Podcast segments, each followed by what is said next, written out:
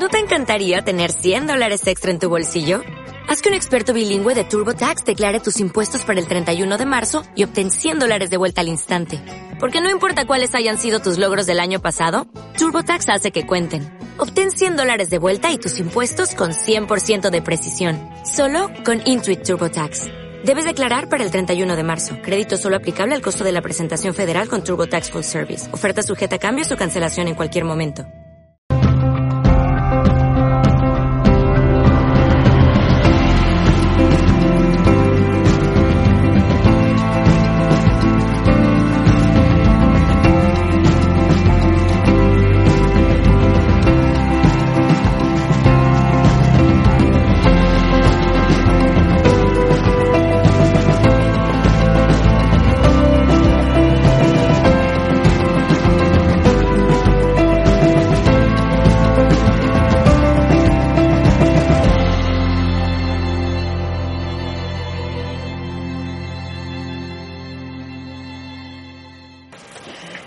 Quirón era un centauro mitad hombre y mitad caballo, hijo del dios Cronos y la ninfa Filira, hermano del dios Zeus, dios de todos los dioses y como tal es inmortal. Quirón, abandonado por sus padres, es adoptado, criado y educado por Apolo y Atenea, símbolos de la razón y del conocimiento. Vivió su vida prácticamente en soledad, estudiando y formándose en una cueva del monte Pelión de Tesalea.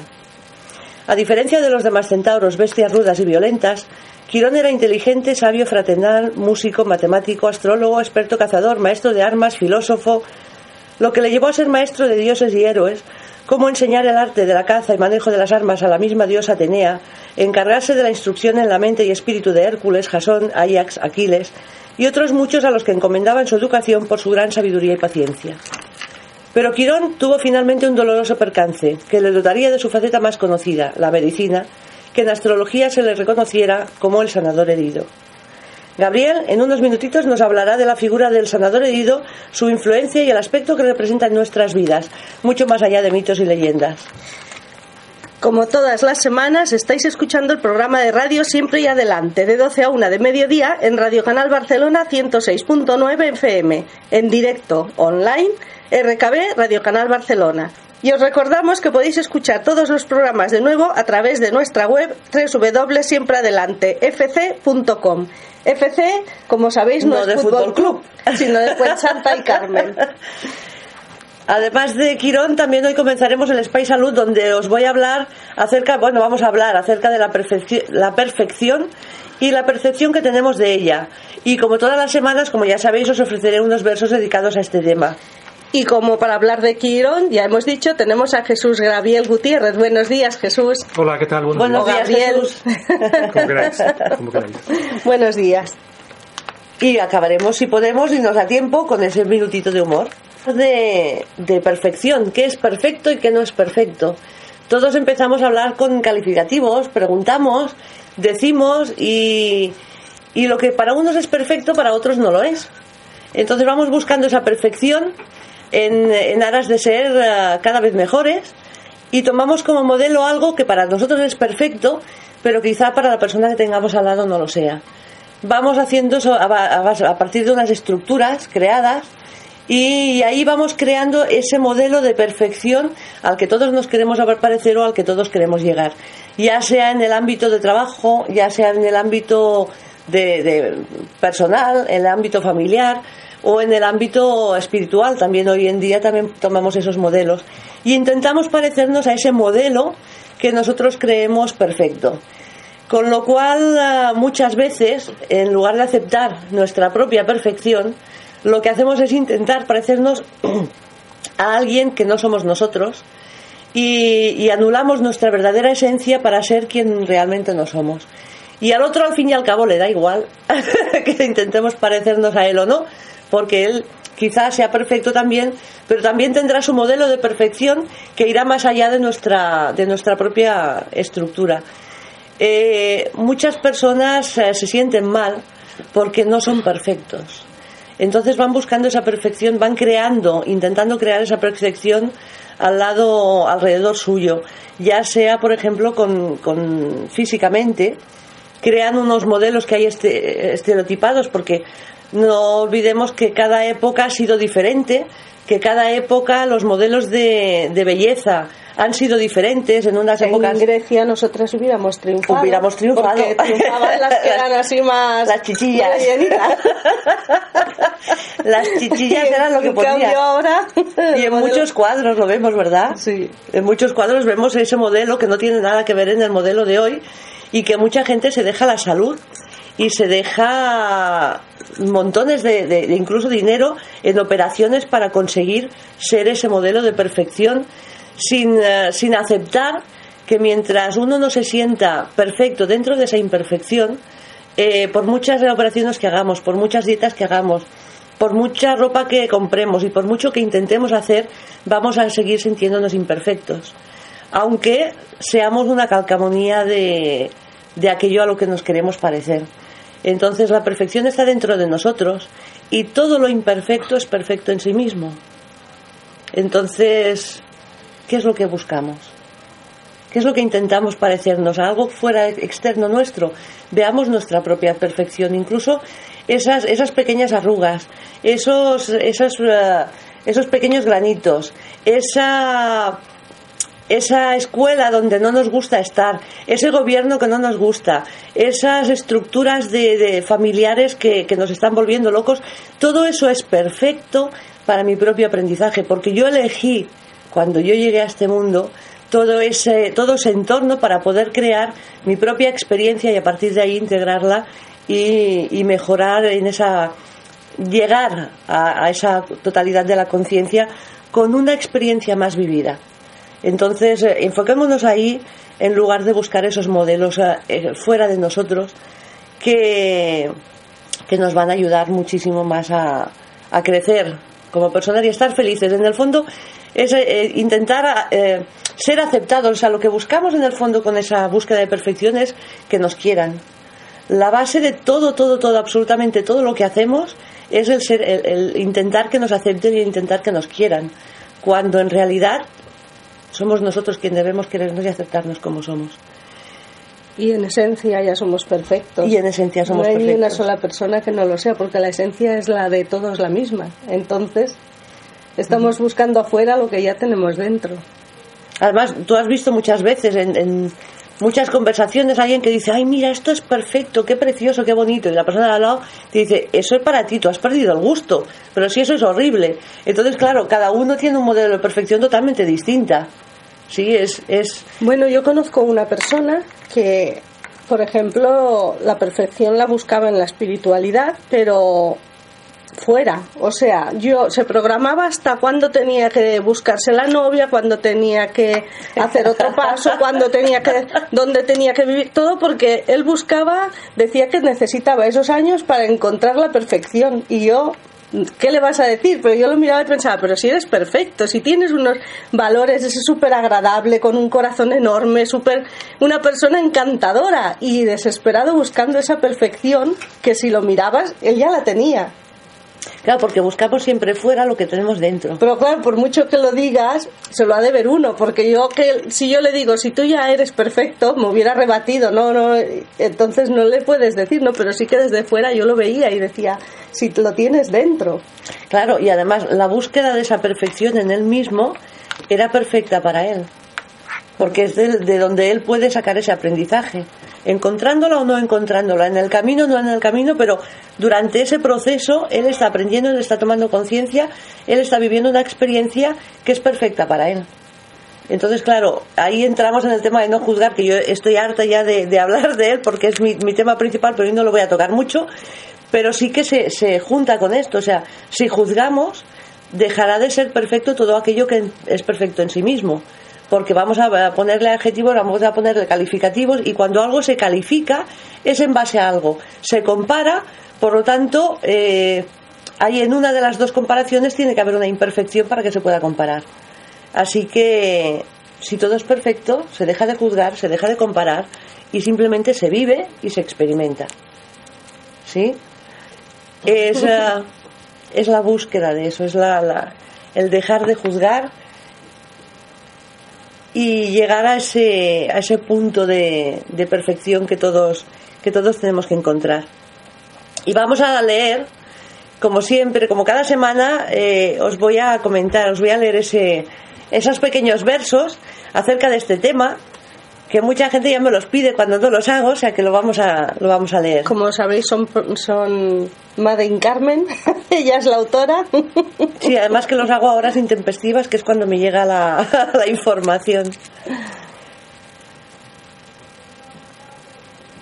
Blanco negro, claro oscuro, completo incompleto, correcto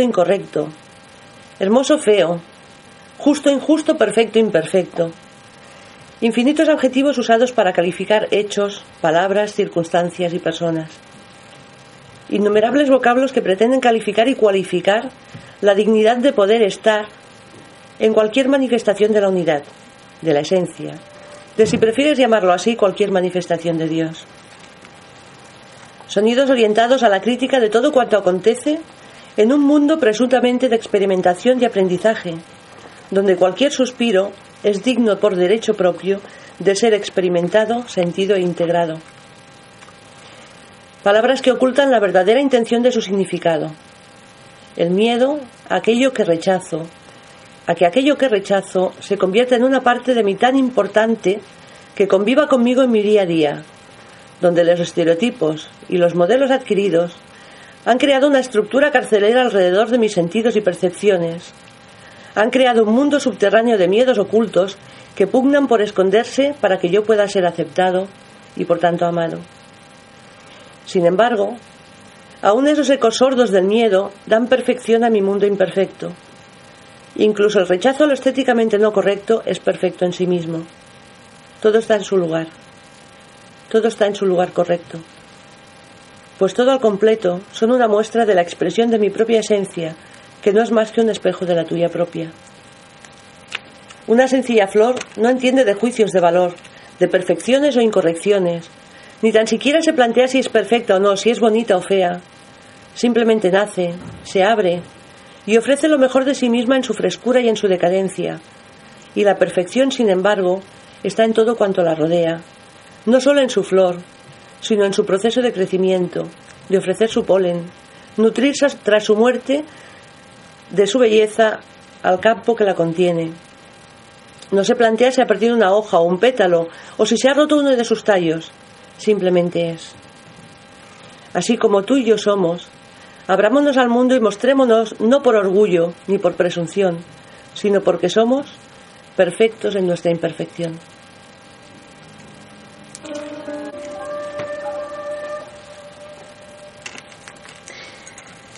Jesús Gabriel Gutiérrez.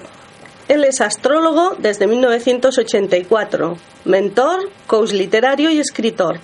Ha fundado la Escuela de Reinvención y Cambio, un protocolo creativo y muy potente orientado a personas en procesos de transformación laboral, profesional, personal y vocacional. Jesús ha escrito ocho libros, ¿verdad Jesús? Ocho. Entre ellos cabe destacar eh, los que vamos a hablar hoy, que son Hoy ya solamente hablaremos de Quirón, pero hay Quirón y Lilith. Después tiene también el gran tinglado de la felicidad, el secuestro de los valores, la empresa y los cinco elementos, manual de astrología y todos los demás podréis, ver, podréis encontrarlos en, en su web o en Facebook. Quirón, viaje alrededor de un sentimiento. Si lo buscáis en Facebook, allí veréis todo lo que tiene de página y podréis de todas formas, las dejaremos también puestas en nuestra web. Hoy concretamente hablaremos de Quirón que va más allá de los mitos y leyendas. Y antes de nada, buenos días Jesús Gabriel. Buenos, días, Jesús. buenos días. Gabriel. Antes de nada, vamos a, a preguntarle a Jesús para poder situarnos un poquito ¿Qué es la astrología? Antes de hablar de Quirón, porque Quirón es una de las partes de la astrología. Sí, eh, así es. Bueno, la astrología es una herramienta de conocimiento que puede aplicarse mm, en la psicología, porque ofrece unas pautas, pautas cósmicas de, comportamiento. También puede aplicarse a otros menesteres, como por ejemplo un economista que utilizara la astrología tendría un bien, un valor añadido que no podían decir otros. ¿no? O por ejemplo, yo en este caso, actualmente, a mí me, interesa mucho la historia y la historia eh, que tiene ciclos, con la astrología, que es la ciencia de los ciclos, claro, la, la fusión de estas dos cosas es impresionante, porque nos ayuda a comprender hasta qué punto los cambios que se suceden tienen perspectiva de futuro o, o no. Y ahora estamos en un cambio importante de cara al 2020. De hecho, antes la, la astrología la consultaban siempre. Eh, todos los que gobernaban y consultaban. bueno, y Y ahora, lo que pasa es que ahora no lo dicen. Ahora no y lo antes dicen. se, se decía. Eh, sí, eh, lo decían cuando no había ningún prejuicio. Ahora hay muchos prejuicios, por lo tanto, los que tienen personajes, son personajes públicos y la utilizan, excepto alguna, algún caso, como por ejemplo Mario Conde. Mario Conde la, lo dice claramente, ¿no? Eh, pero por lo general no, no se dice porque una persona que tenga un perfil público como economista, por ejemplo, que es muy honorable porque esta- la, la economía está aceptada totalmente, si dice que hace astrología, se lo van a comer. Sus compañeros incluso. Es decir, yo me acuerdo ahora, por ejemplo, de un, de un congreso al que asistí y uno de los ponentes era un miembro de la comisión mm, que hizo la Constitución española. O sea, por lo tanto, era un catedrático de Derecho Constitucional. Y este señor, eh, cuando hizo la ponencia de astrología, o sea, él es astrólogo también, él ya estaba jubilado y nos explicó la anécdota, es decir, cuando él en su departamento empezó a decir a sus compañeros, profesores universitarios, que hacía astrología, le empezaron a negar el saludo. Es decir, estamos en un entorno con muchos prejuicios. Entonces, Sí, sí. una persona que tiene una- un perfil profesional de desta- destacado y aceptado socialmente, si hace astrología y no quiere ver perjudicado su su estatus, no lo va a decir. A no ser que sea valiente suficiente como para decirlo y decir, bueno, pues acepto las... Pero eso implicaría que toda la gente, Claro. que- todas las personas que tienen un estatus y hacen astrología deberían ponerse de acuerdo. Exacto. Claro. Pero como eso no, no va a ocurrir, pues... También es verdad que en según qué países estar mejor visto que en otros. Eh, No, y- es y más cierto- fácil hablar de estos Y temas. en cierto modo, si una persona que está dentro del estatus, por ejemplo, un economista que hace astrología sin decirlo en voz alta, si lo dijese en voz alta, diría, ah, entonces otros economistas harán lo mismo que yo. Entonces no. No, no, porque no quiero que me copien la, mi arma secreta, lo cual es Sí, sí. comprensible. Sí, sí. Bueno. Pues Paradojas a- del mundo contemporáneo. Sí, sí. Sí. Pues di- di- no digo que hablando ya y habiéndonos introducido un poco de que es parte de la astrología, pues ahora sí que ya vamos a ir directos a preguntar que es una intriga porque Quirón yo hasta hace no hace mucho que sabía que, que se contemplaba, sí que lo veías en las cartas o veías el allí que lo ponía, pero decíamos, ¿quién es? ¿Qué es esto? Es el- el- uno de los grandes desconocidos que se creen desconocidos, ¿no? Pero en la antigüedad sí que lo conocían. Sí, sí, sí. Bueno, no. eh, el, el mito de Quirón es conocido porque está en las mitologías tradicionales, ¿no? Pero el, el cuerpo celeste con este nombre eh, solo empieza a ser conocido a partir de 1977, que es cuando se descubre. Y no es un planeta, es un planetoide. Entonces, claro, vale, se empieza a poner negro sobre blanco a partir de que se descubre y por lo tanto ese, ese mito que no tenía una ubicación concreta en la vida de las personas, gracias a la astrología lo podemos ubicar en un área determinada, en una forma de carácter, en una forma de ser, etcétera, etcétera. Por ejemplo, cuando Carmen ha hecho su primera locución relacionada con la perfección y la imperfección, eh, el drama, si se puede llamar así, de las personas que queriendo la perfección solo descubren que imperfección, eso es Quirón. Ay, qué bueno.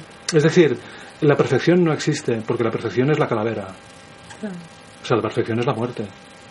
La imperfección es la vida. La vida se está haciendo, igual que las personas. Nos- nosotros vamos creciendo, eh, vamos dejando células muertas por el camino, mientras que las células nuevas se van reproduciendo. Con lo cual, eh, si estamos en un, en un campo de aprendizaje continuo, ¿cómo podemos ser perfectos?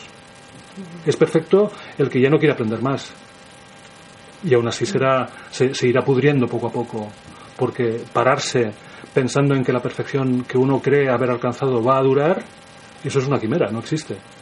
Tú puedes tener un nivel de destreza después de haberlo aprendido y cuando llegas a ese nivel, rápidamente te das cuenta de que no sabes lo suficiente, con lo cual esa perfección que creías haber alcanzado no existe, es una entelequia, es una utopía, no, no, no existe realmente. ¿Y ese sentimiento sería Quirón? Por ejemplo, por ejemplo, eh, una persona que mm, va cumpliendo va cumpliendo años cuando es joven tiene un canon un canon de, de perfección o de belleza Eh, cuando llegas a la expresión de ese canon eh, o sea al nivel de perfección o de destreza o de competencia justo después empiezas a perder eh, facultades las facultades que tú creías que darían pie a, a fundamentar la perfección. ¿Por qué? Porque inmediatamente después de haber conseguido esa perfección utópica, que no existe, viene otro, otro tipo de, de emergencia que es espiritual y que ya implica que olvídate de la perfección si quieres ser espiritual. Por ejemplo, una persona puede, puede optar por la perfección cuando, hace- cuando hace pan. O sea, un pan perfecto, pero al cabo de nada se va a secar. Con lo cual, ¿de, Tendrá que hacer de otro ya. de qué hablamos cuando hablamos de perfección? Excepto que sea una artimaña que utiliza el sistema mm, en las empresas, por ejemplo, para mm, apretar las clavijas a, a los ejecutivos, a la gente muy autoexigente, es decir, es una forma de explotación en realidad. Debería ser, debería resultar confortable, y ese sería el logro de Quirón, de nuestro Quirón interior, es vivir eh, con buena cara la imperfección de todos los días. O sea, para superar ese Quirón, Aceptar la eh, esa, esa influencia, porque Quirón influye en nosotros ofreciéndonos. ¿Qué, no- qué nos da Quirón en, en realidad? ¿Qué, qué no- ¿En qué parte nos está influenciando? Bueno, por ejemplo, imagínate eh, que tus padres, nuestros padres, mm, han tenido una, una dificultad, una carencia que les ha hecho sufrir. Lógico es pensar, vamos a procurar que nuestros hijos no sufran lo que nosotros hemos sufrido. Uy, Pero a la que proteges o sobreproteges eso que no quieres que ocurra a tus hijos, les estás quitando la fuerza que ellos necesitarán cuando se encuentren con eso. Vale, entonces una persona o unos padres sobreprotegen a su criatura y cuando la criatura es mayor y tiene que enfrentarse se encuentra indefensa porque no ha estado adiestrada contra la adversidad, para luchar contra la adversidad, porque sus padres no querían que ese niño o esa niña tuviese la situación adversa que ellos padecieron. Con lo cual, eh, ahí vemos cómo se, cómo se reproduce el mismo drama una y otra vez. Entonces yo creo, lo, creo, lo que creo que es necesario es aceptar la imperfección, aceptar la insuficiencia, aceptar incluso que in- in- incluso, por ejemplo, porque Quirón tiene que ver con la educación, ni la educación es suficiente. Es la vida la que educa, no un sistema pretendidamente partidario de la perfección en cuanto a sistema educativo. No, no, es la vida la que educa. Es la vida la que educa eh, y lo que más educa es la contrariedad. Cuando todo va a favor, ¿qué, qué vas a aprender de eso? Claro. Aprendes cuando hay algo que se te pone en contra. Y cuando algo se te pone en contra y resulta que uno había estado sobreprotegido para, mm, con la buena intención de no volver a repetir el mismo sufrimiento, sufres porque no tienes la habilidad, porque te la han, eh, digamos, te la han secuestrado de alguna manera. Entonces, eh, Quirón tiene que ver con habilidades, habilidades secuestradas. Secuestradas con buena intención, pero que luego se ve que son eh, fomentan la incapacidad de la persona para rehacerse eh, con la holgura que podría hacerlo si no lo hubiesen sobrepro- sobreprotegido tanto. El otro día que fue allí donde conocimos a, a Gabriel, en una conferencia hablabas de, de esto, ¿no? De las habilidades secuestradas, o sea, cosas que de pequeño te gustaban Sí. y que después se quedan como secuestradas y se pueden volver a recuperar y explicabas casos. Sí, sí. Concretamente había una persona que preguntaba por, por su Quirón en la quinta casa. La, la casa quinta es la casa del, del actor cuando sale a escena, cuando es visto. Entonces estas personas son personas que han recibido algún tipo de, de indicación o de educación mm, orientada a ser perfectos, con lo cual la persona eh, cuando podía haber disfrutado del arte, si es que es el arte la cuestión, eh, como hay una presión detrás para la perfección, lo que hace es no disfrutar, desarrolla la habilidad pero no la disfruta. Con lo cual, a la que pueda, lo dejará. Claro, es decir, si hay un momento en que eh, una habilidad eh, genera tanto estrés, lo lógico es que por más buena que sea, lo quieras dejar. Es normal. Pero esto se puede solventar, se puede solucionar. Eh, se puede solucionar. Se puede solucionar dejando libertad al espíritu por parte de los padres en relación a los hijos. La libertad de espíritu, la libertad de eh, confío, imagínate que fuésemos padres y nuestra, nuestra criatura y nos propusiésemos, ella sabe perfectamente lo que necesita para poder ser feliz, lo lleva en su instinto, dejémosle, observémosle. Y entonces a partir de ahí, de observar en qué disfruta, procurémosle, procurémosle una educación sin prejuicios con respecto a ese potencial que queremos verle desarrollar. ¿Por qué? ¿Por qué lo queremos ver desarrollar? Porque lo ha manifestado, incipientemente, pero lo ha manifestado.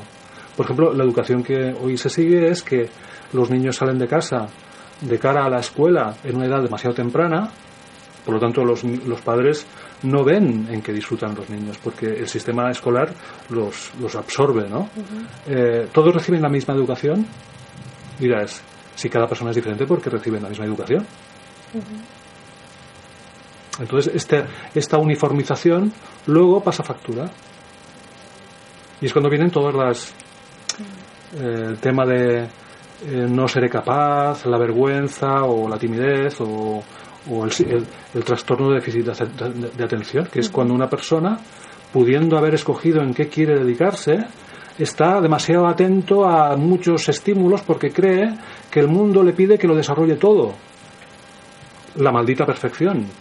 No, pues mm, sería cuestión de desprogramar esta tendencia a buscar la perfección y vivir mm, lo más gozosamente la imperfección de todos los días. Me hace gracia porque dices que a veces los padres son los que van secuestrando lo que a los hijos les gusta, pero yo conozco que a veces es puertas que no se abren. Es el miedo de los padres a ser malos padres. Sí, sí, claro. El miedo de los padres a ser malos padres les hace que, que intervengan demasiado en la vida, en la vida, sobre todo cuando los niños están expresando por primera vez qué es lo que les gusta. Entonces, a la que los padres piensen que no son suficientemente buenos padres, intervienen la psique o el impulso natural del, del, niño y el niño lo que intenta lo que intentará hacer es contentar a los padres. Con lo cual tampoco vamos a ningún sitio pero ¿y cuando los padres, por ejemplo, respetan? Porque yo conozco el caso de una niña pequeña que quería bailar, ahora ya tiene 20 años, y los padres la llevaron a todos sitios, pero en ningún sitio, era en un pueblo, en ningún sitio le abrieron las puertas. Total, que esa niña, que le encantaba bailar, se quedó sin bailar hasta que se fue a estudiar fuera y entonces se apuntó a una academia y bueno, y todavía está bailando y le encanta. Pero allá los padres sí que fueron a favor pero no hubo manera de que se abrieran las puertas. Entonces, ¿qué pasa? Bueno, pues, claro, aquí es un ejemplo. Depende de la casa. Es un ejemplo de unos padres que están a favor. Vamos a pensar que no que en, este favor, porque aquí está la cuestión. Muchas veces tú apoyas a otra persona y piensas que es lo mejor que puedes hacer.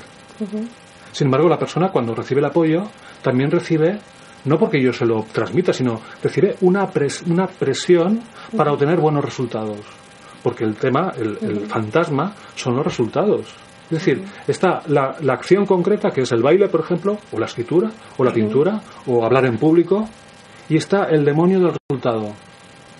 Es decir, la pretensión de capitalizar provechosamente aquel, aquel, aquellos actos creativos. No, la creatividad no pide resultados. Es el sistema en el que vimos que pide resultados, con lo cual se genera una presión. Entonces, el gozo de hacer las cosas, ¿dónde está? Pero hay el demonio de, de, es que yo quiero hacer las cosas bien porque mi vida futura me va en ello. Claro, estás pensando en resultados. Claro, el resultado es la sombra del gozo, del gozo presente, claro.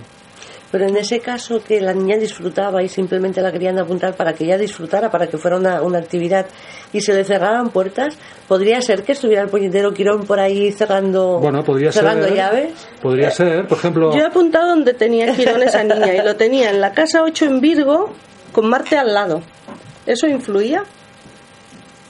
Todo influye. En la casa 8. el otro día también había una persona que lo tenía en casa 8 un montón. ¿Te acuerdas? Sí, sí, pero claro, la casa 8 ya no tiene nada que ver con, con, con la exteriorización de, de, un, de un potencial como lo tendría una actriz o un actor que después de hacer de vencer el miedo escénico sale a escena y es fluido, sino se refiere a otro tipo de cosas. Se refiere a cosas totalmente ocultas, difíciles de explicar, que afectan mucho las emociones y que afectan mucho, pues, por ejemplo, la sexualidad, porque la casa 8 es la casa de la sexualidad. Entonces puedes tener un hogar en el que los padres eh, apoyan mucho la, la- el desparpajo y la fluidez de los niños, y no los critican porque se manifiesten, y sin embargo ellos dos igual tienen algún tipo de asignatura pendiente a nivel, a nivel emocional, y eso también lo transfieren sin darse cuenta. Entonces tú puedes encontrarte una casa o una carta astral de una persona que parece que es muy creativa y en el fondo hay un, un circuito interno que es el que viene heredado mm, de los ancestros que interfiere. Dirás, entonces esta persona que hace lo que quiere, ¿cómo es posible que se sienta mal? Bueno, pues no es, no, no es la razón, no es la apariencia de la razón, es otro tipo de capa profunda y psicológica que hace que esta persona no se siente bien, incluso haciendo lo que aparentemente le gusta. Eso sería un quirón en casa 8, por ejemplo. Pero claro, me imagino que depende de dónde lo tenga cada persona, le afecta en una área en u una, otra. en un área diferente, claro, claro. Y esto es un misterio. Es decir, eh, tú puedes tener personas que tienen Quirón en la casa, en una casa de exteriorización como la 1, la 5 o la 9 y encuentran una traba y dirás, pero esto no se, no se explica porque hayas tenido una educación frustrante o castrante, ¿no? Eso se explica porque has recibido una memoria de alguien que sí lo padeció y que está fuera de tu contexto. Porque estamos hablando de memorias también. Es decir, imagínate una, una, un linaje de familia en el que las personas no se pueden expresar libremente. Llega una generación, unos padres, y dicen, vamos a, vamos, hemos tomado conciencia de que lo importante es es- saberse expresar y vamos a procurar la expresión a nuestros hijos y los educan para que sean libres en la expresión. Y no funciona. No funciona, todo y habiéndolo deseado. Sí, ¿Por sí. qué? Porque la, la inercia histórica es a sentirse torpe cuando uno se expresa. Porque otros lo han exper- experimentado antes. Es decir, está la pretensión de los padres, muy loable, y luego está el currículum vitae transgeneracional. Y el currículum vitae transgeneracional es Quirón. Con lo cual, eh, habría que derribar la idea de que los padres son los que más influyen sobre los hijos. Eso es muy relativo. Desde, En vista de o sea, esto desde se un ve- punto de vista de una psicología más condu- más superficial, sí, claro, es decir, tú tienes una madre A o tienes un padre B y eso te va a influir. Pero ¿y el resto de memorias? Claro. En ese caso, los padres, más que influenciar, son portadores de las influencias de, de- que están Sí, ejerciendo los sí, planetas. Y son portadores incluso de la influencia que no quieren, eh, que no quieren proyectar. ¿Quién tiene control sobre su inconsciente? Nadie. Claro, por eso dices, dos hermanos han creado igual, los padres les han influido igual, uno sale de una manera, otro sale completamente diferente. ¿Y por qué si yo los eduqué igual? Claro, pues algo más habrá que Bueno, contemplar. porque cada uno son hijos de un cielo diferente, ¿eh? porque han nacido en momentos diferentes. Claro. Y en el caso, por ejemplo, de los gemelos, es el, el- el tema así más, más escabroso, ¿no? Porque dices, han nacido el mismo momento, 10 minutos de diferencia, Sí, sí, sí. tienen los planetas en los mismos lugares, tienen Quirón en el mismo Algunos, sitio. otros ya no. Bueno, la, la mayoría, ¿no? Y dices, ¿qué ha ocurrido ahí? Sí, sí, claro. Bueno, el hecho de que nazcan con 10 minutos de diferencia hace que el ascendente puede cambiar dos o tres grados. Y resulta que como cada signo tiene 30 grados, cada grado es diferente y, y a- y comporta una regencia diferente. Es decir, una persona que nace con el ascendente en Tauro, en el 0 grados, por ejemplo, está regido por Libra, es subregido por Libra. Nace el otro, el otro bebé al cabo de 15 minutos y el ascendente sigue siendo Tauro, pero en el grado 3 o en el grado 4, y ese, ese grado es de tipo solar, de tipo leonino. Claro, dices, ¿cómo es posible que uno de los dos, si tienen la misma carta, se comporte de forma más, más sutil y más, más, más amable y el otro es más, más iracundo? Claro, pues el grado del ascendente es que determina todo, lo determina todo. Pero lo normal es que este tipo de sutilidades, hoy en día, todo esto que os estoy diciendo viene de la astrología medieval, por lo tanto no me estoy inventando nada, pero hay muchas cosas de la astrología medieval que la astrología contemporánea la, No las contempla. no las contempla o no las valora o lo que sea. Vamos a unos minutitos de música y luego volvemos porque es apasionante este tema y vamos a retomarlo. Un minuto solo, un porque si minutito, no- un minutito. Pues vamos a seguir con Quirón. Quirón ha estado unos años en Piscis y ahora va a cambiar a Aries, ¿verdad, Graviel? Queda poco. ¿Cuándo cambia? En el 2018, 19, 18, sí. ¿Y cuando cambia de, Ah, claro, de cuando cambia de signo, qué pasa? Claro, Piscis es el último signo del zodíaco y Aries es el primero.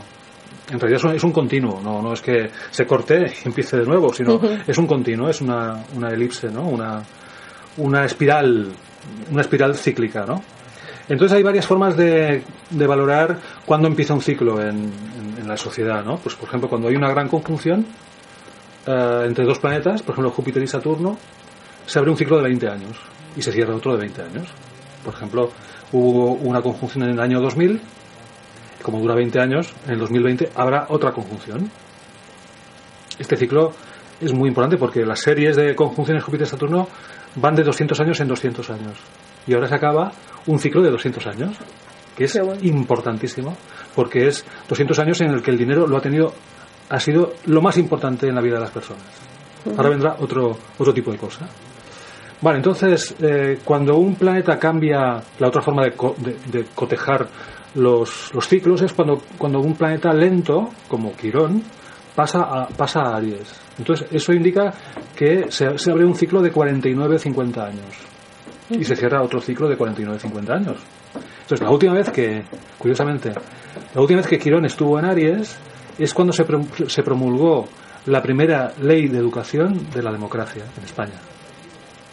Y Desde, habido- Qué bueno. desde entonces ha habido varias, pero han sido como refritos de la primera, Sí.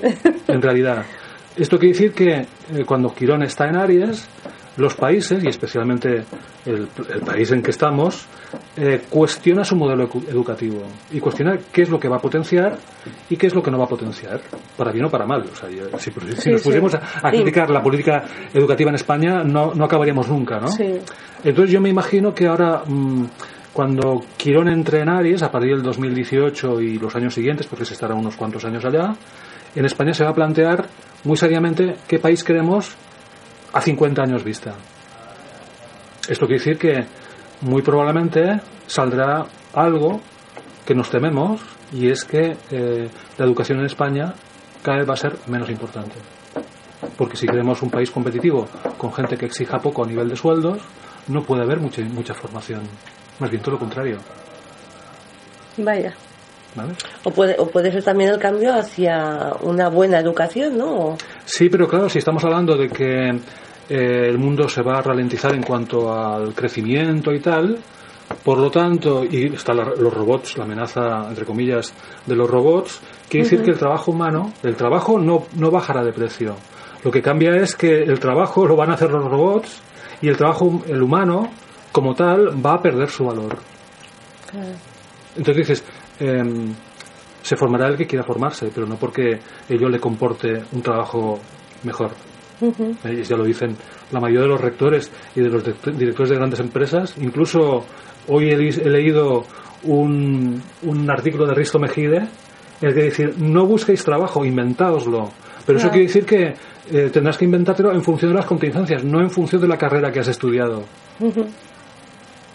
Un tema, un tema muy complejo este y muy delicado, porque estamos hablando de la felicidad de la sociedad de cara al futuro.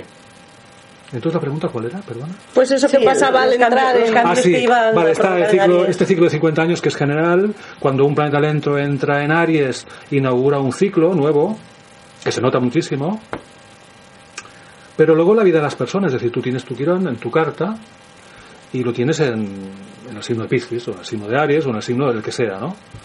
Al cabo de 49-50 años, Quirón habrá dado toda la vuelta a la carta y se vuelve a situar en donde estaba en el nacimiento. Y esto se nota mucho, es decir, a los 49-50 años, eh, esto, este, este, este término lo, lo, lo desarrollo bastante en el libro, que es entramos en la edad invisible. La edad invisible es eh, una persona eh, entra en la prejubilación, por decirlo de algún modo. La prejubilación quiere decir, pues el hombre y la mujer tienen más canas, más arrugas, Ya se la ven venir. se lo ven venir, eh, empezamos a estar un poco de vuelta, el, el viejo dicho castellano a la vejez viruelas, que es muy interesante, es ya no me importa la imagen que proyecto, o al menos eso debería ser, por lo tanto soy más libre. como no me importa la imagen que proyecto, soy más libre. Antes no lo podías decir porque la imagen que, que proyectabas te daba un trabajo, te daba unas amistades, eh, te daba una posición en la sociedad si cuidabas una imagen determinada de acuerdo al oficio que estabas desarrollando. Pero a partir de los 49-50, independientemente de cuál sea la profesión, lo deseable sería a la vejez viruelas. Sí, sí. Es decir, no me importa tanto, o sea, soy imperfecto. O sea, yo creo que la edad perfecta, la edad de la perfección sería la década de los 40 años. Uno ya ha hecho su carrera, ha tenido una gran experiencia, eh, puede ayudar a otras personas y a partir de los 50 años empiezan las facultades a mermar. Y a la memoria, a veces no te acuerdas del nombre de la persona. Es decir, la perfección, si dura, dura poquísimo. Es una cosa efímera, eh, fugaz, pero bienvenida. Es decir, cuando uno empieza a dudar de las facultades, de su rendimiento, empiezas a cuestionar cosas que antes no cuestionabas. Y son más interesantes los, que, los cuestionamientos que vienen a resultas de la imperfección que los que vienen a resultas de la perfección, si es que se puede llamar así. Bueno. Y la crisis de Quirón, entonces, es sobre los 49 Sí, 50 claro. y es una crisis interna emocional o A todos los niveles. A todos los niveles. A todos los niveles. Físicamente notas un cambio. Eh, mentalmente también notas un cambio y emocionalmente también lo notas. Es decir, eh, tú notas que eh, tu día, tu, tu oportunidad, ya no es la que era. Empiezan otras oportunidades, pero te las tienes que inventar. Antes las oportunidades pueden venir porque alguien te propone algo que tú deseas. Eso es una oportunidad. Pero a partir de, una, de esta cierta edad, las oportunidades ya no vienen desde fuera. Vienen desde dentro, desde impulsos internos, a acometer cierto tipo de experiencias que nunca en la vida te, la van a- te las van a proponer. No sé, no sé si me he explicado. Tú a los Y- 40 años puedes recibir una llamada telefónica que te dice, ¿quieres trabajar en Japón? Y tú dices, me encantaba viajar, quiero cambiar de aires, esa, esa oportunidad es fantástica. Pero a partir de los 50 años, la oportunidad se la crea uno, con todo su libre albedrío. Es uno cada llamar y decir, oye, tienes un trabajo para mí en Japón. No, no, te lo, si cre- quiere o te lo creas, no O lo creas. inventa. O sea, en el, en, el mapa, en el mapa mental común sería a los 50 años tu posición social es la que es. Puedes, puedes, puede haber cambios, obviamente, pero ya no te importa tanto.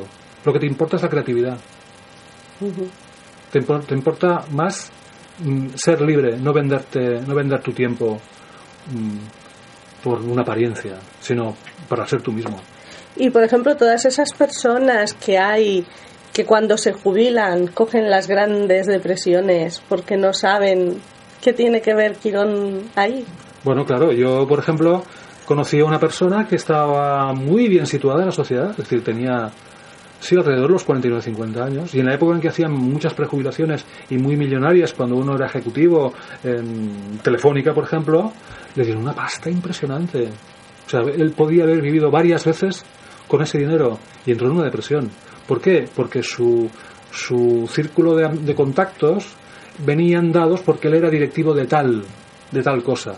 Y para él ser directivo de tal cosa era su personalidad, era su, su el tronco del náufrago, que le, le mantiene en vida, a salvo, mientras se, se agarre a él. Pero un día le quitan el tronco y tiene que aprender a nadar con sus propios brazos, no con el tronco, sino con no con la etiqueta directivo de tal cosa, sino con lo que es él en su en su mucho o en su poco. O sea que diríamos que a partir de los 50 años, por ejemplo, lo que haces es verte cara a cara contigo mismo. Totalmente. El algodón no engaña, dicen. Entonces, claro, si lo que ves no te llena, Sí, sí, pues ahí sí. están las depresiones. Pero la solución sería buscar algo que te llene, buscar al Quirón a ver qué es lo que le gustaba hacer, como decías el otro día en la conferencia. Sí, sí. Bueno, aquí el caso de la señora. De la señora. Esta señora, lo vuelvo a recrear aquí porque es- creo que es muy interesante, porque es un esquema que yo creo que se puede aplicar a cualquier persona. Eh, una, una persona, 60 años, una señora, una ama de casa, eh, dice, bueno, tengo a, los, a los hijos crecidos, mm, he hecho todo lo mejor que podía y todos están muy bien, y ahora voy a ocupar mi tiempo libre. Entonces se apunta a un centro cívico, eh, eh, quiere, quiere apuntarse a un curso de, de historia, pongamos por caso, y el, el, el conserje le dice, este, este curso está completo, pero tenemos el curso de pintura. Y se queda ahí, pues va, me voy a apuntar al curso de pintura, ¿no? Se, se apunta al curso de pintura y al cabo de un tiempo empieza a recordar que de niña le gustaba mucho la pintura y no había progresado porque, porque había que dedicarse a otras cosas más más alimentarias, ¿no? Pues eh, estudiar contabilidad o, o una carrera o lo que sea, ¿no? Total que esta persona llega a esta edad por, un, por una casualidad, por un fallo o por una cosa, por una pequeña contrariedad, contrariedades, no puedo apuntarme al curso, me apunto a pintura y al cabo de un tiempo descubro que esto es lo que me gustaba realmente hacer y lo había olvidado. Entonces yo creo que unas personas, las personas a cualquier edad, yo no digo que sean a los 60, sino a cualquier edad, dices, ¿qué es lo que te gusta hacer? Pues lo que te gustaba hacer de pequeño. Pero lo que muchas personas lo han olvidado. Se ha olvidado, eso es Está reprimido porque no convenía, porque o porque en la familia no lo aplaudían o no, no lo apoyaban o porque había que dedicarse a otra cosa. Por ejemplo, el que el, niño que tiene una capacidad artística, pero los padres son abogados, ¿no? Tú te tienes que dedicar al derecho porque porque, es lo que toca, ¿no? Entonces esta, esta, esta persona deja arrinconada una, una capacidad eh, placentera y seguramente la recuperará cuando cuando Si se es que la recupera. Sí, o, o con una contingencia como este caso de la mujer Sí, sí. que por un casual, por un accidente va y descubre que la pintura es lo suyo. Bueno, porque era mm, no era rígida, porque si hubiera sido muy rígida, ahí Bueno, se queda. Pero claro, cuando Fue una persona, flexible. pero claro, el tema está en que a partir de los 49 50 años la, la perfección de hacer las cosas bien, o sea, la, la apetencia de hacer las cosas bien, la apetencia de hacer las cosas bien genera mucha rigidez. Y entonces la vida nos invita llegas a los 49, 50 y adelante, o sea, y siguientes años, dices, vamos a, te vamos, la vida te plantea lo siguiente, ¿quieres disfrutar de la vida? Primero, mm, ocúpate de quitarte de, de la cabeza cualquier mm, pretensión de perfección. Al quitarte la- la capacidad, la pretensión de perfección, la rigidez que podía haber también cede, y empiezas a hacer cosas que te permites hacer que antes no te permitías hacer, con lo cual descubres todo el mundo, el cosmos entero. Jesús, se nos está acabando el tiempo. Nos encantaría seguir pero y sí. seguir y seguir. Pero antes nos gustaría que nos dijeras estos libros tan que bueno luego lo verán en Mindalia también el, el programa y entonces lo podrán ver en la tele los libros. ¿A dónde pueden conseguirlos tus libros? En las librerías. En las librerías, cualquier librería los tienen. Bueno, las librerías que tocan el tema alternativo, astrología. tal. Sí, Y sí. por internet y eso también en las librerías, claro, ya lo deben de enviar. Bueno, eh, a ver, los que estén en Barcelona o cerca de Barcelona, la librería Epsilon, que está en la calle Casanova, eh, es la que ha editado los libros.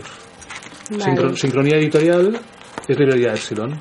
Y se encuentra en, muchas- en algunas librerías, yo lo he visto, o sea que... Si lo hubiese querido comprar, lo hubiese comprado. Pues muchas gracias por venir. gracias, Jesús Muy Gabriel. A vosotras, encantado. Y te invitamos que otro día vengas a hablarnos del otro gran, Del otro gran, sí. del otro gran misterio que es Lilith. Encantado. Pues Muchísimas gracias. gracias. Gracias a vosotras, por todo. gracias. Y no nos da. no Dos nos da para- adolescentes pijillas tras una noche de apagón general. Tío, ¿viste el apagón de anoche? Dice, ¿qué va? Dice, ¿cómo lo voy a ver si se fue la luz y no pude ver nada? ¿Por qué la Guardia Civil nos engaña? Porque en el furgón que pone atestado solo van dos personas. también, también. Dice que una chica en la barra de una discoteca Pachá de Ibiza y pide sal de frutas. ¿Se diría que está en Pachá? Dice, el último que no nos da para más, Jaimito, somos la policía, abre la puerta. Dice, ¿qué es lo que quieren? Dice, hablar contigo. Dice, ¿y cuántos son? Dice, ocho. Dice, pues entonces hablen entre ustedes. y con esto os dejamos hasta la semana que viene. En siempre. Y adelante. Que paséis una buena semana. Buena semana.